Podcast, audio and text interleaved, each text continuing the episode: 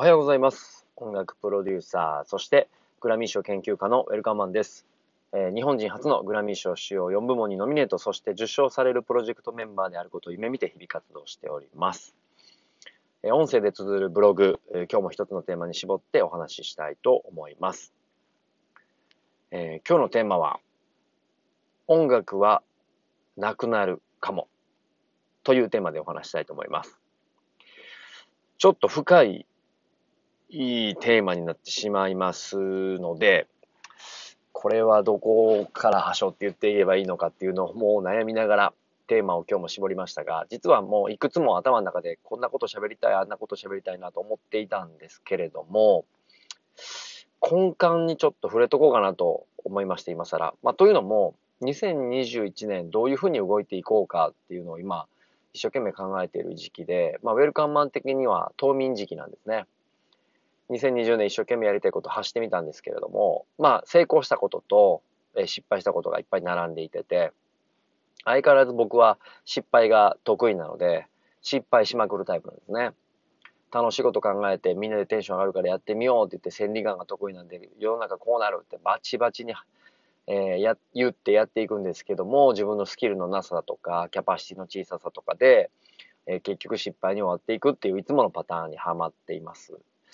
で、いろ人に迷惑かけたくないので、できる限り人に迷惑かけないように一生懸命勉強して勉強して勉強してケアしていくんですけれども、取りこぼしていくっていうね、えー残念なタイプなんですけれども、まあそれは置いといて、えーっと、今日はだからあの、2021年、これからどういうふうに動いていくかっていうのを考えている上で、まあもう先に見えてることをちょっと言っておこうと思って、えー残しておこうと思って、深いテーマでやりたいと思います。これはいくつか僕の中で根拠があるんですけれども、基本的に、えーいろいろ調べて、えーいろいろいろんな角度で検証して実験したりしながら答えは見つけていくんですけれども、まずは感性だけでどうしても、うん、感性で答えを出すんですね。でその後にその感性が、えー実際こう理屈っぽく合っているのかどうかっていうのを調べながら僕は骨組み肉付きしていくっていうタイプなんです。なのでどうしてもちょっとアーティスティックな感じになりますが感覚値的に音楽っていうこのカテゴライズは10年後なくなってるんじゃないかなというふうにちょっと思ってはいてます。音楽なんてなくなるかいってことなんですけれども、まあ、今のね、えっと、世の中で言う、例えば、ストリーミングで聴く音楽とか、えーまあ、例えば CD を買って聴く音楽だっていう、ライブに行って音楽を聴く、聴く、体感する、体験するっていうものですよね、基本的に音楽っていうのは。音を楽しむっていうことですね。で、この音を楽しむ声はなくならないんだけれども、音楽っていうのは基本的にはお耳の、お耳で情報をキャッチするものですよね。で、その耳で情報キャッチしたものを、えー誰が実際発信してるんだって人にフォーカスしてみたりだとか、えー実際大きい音に触れて、その演奏している人たちを目にして、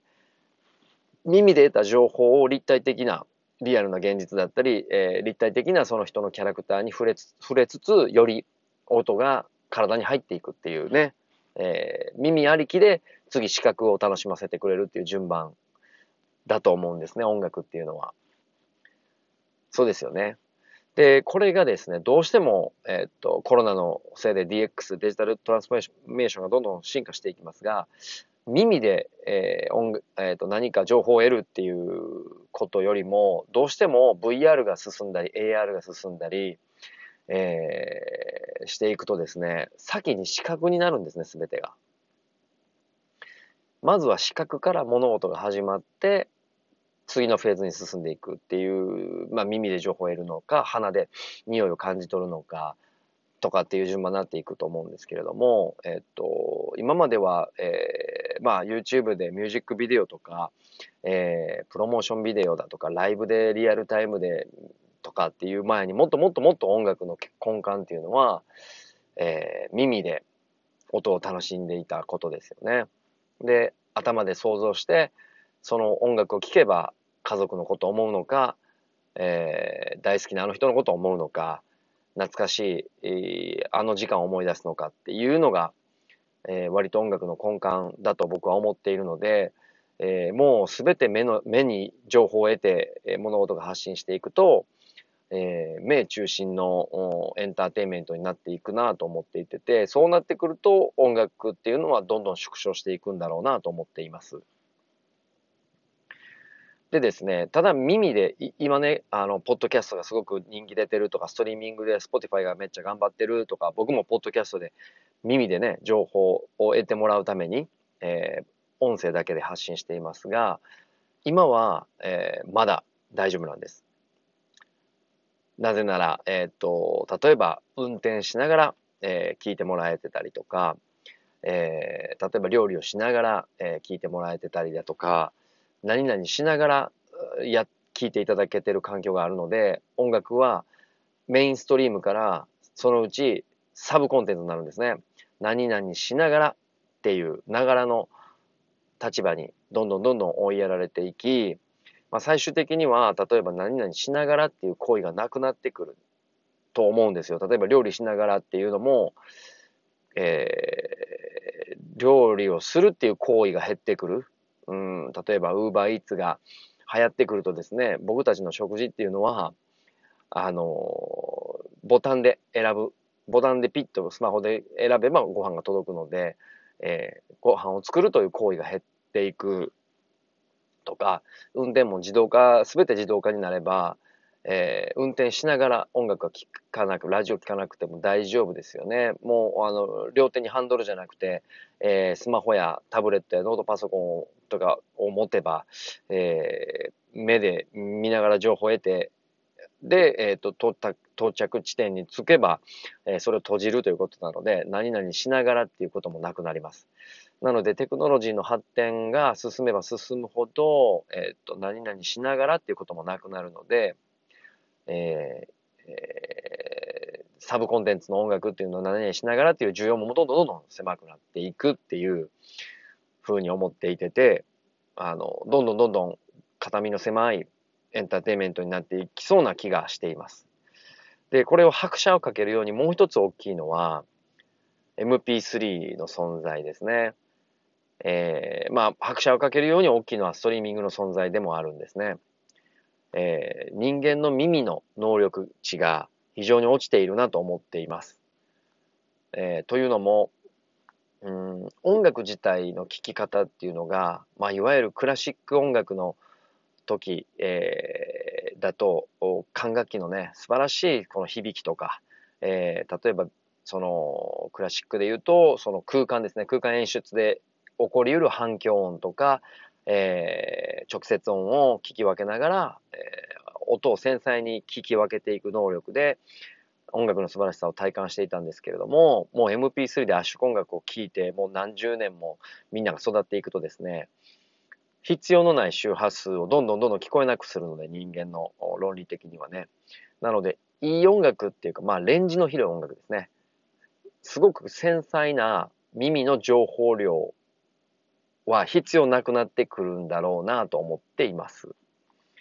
目に対する情報量はどんどんクオリティ上がりますね。4K、8K、12K って上がっていきますが、耳のクオリティっていうのは盛り上がってないですよね。例えばハイレゾ、みんな聞いてますか？ハイレゾ。えー、いわゆる、えっ、ー、と、音のいいいい音楽ですね。皆さん音のいい音楽は聴いてないんですよ。ストリーミングで音楽聴いてるっていうのはもうかなり元音から圧縮された音の悪いもので皆さん耳が慣れているので、要は需要として映像美っていうものはどんどんクオリティは上がっていくんですが、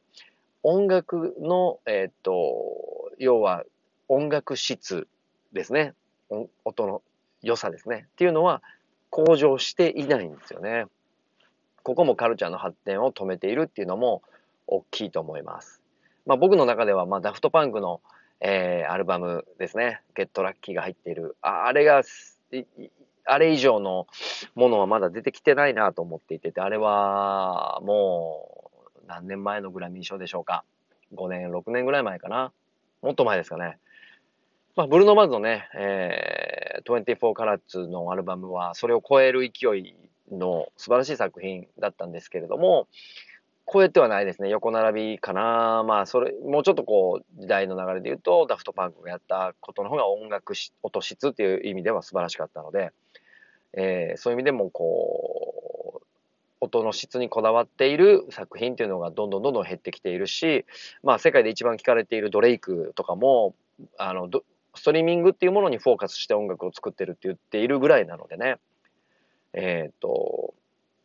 耳のレベルがえー、耳の鮮度が、耳の読解力が、えー、どんどんどん上がっていかない時代に入っているし、実際そういうクオリティに、えーと、人間の耳はなっていってると。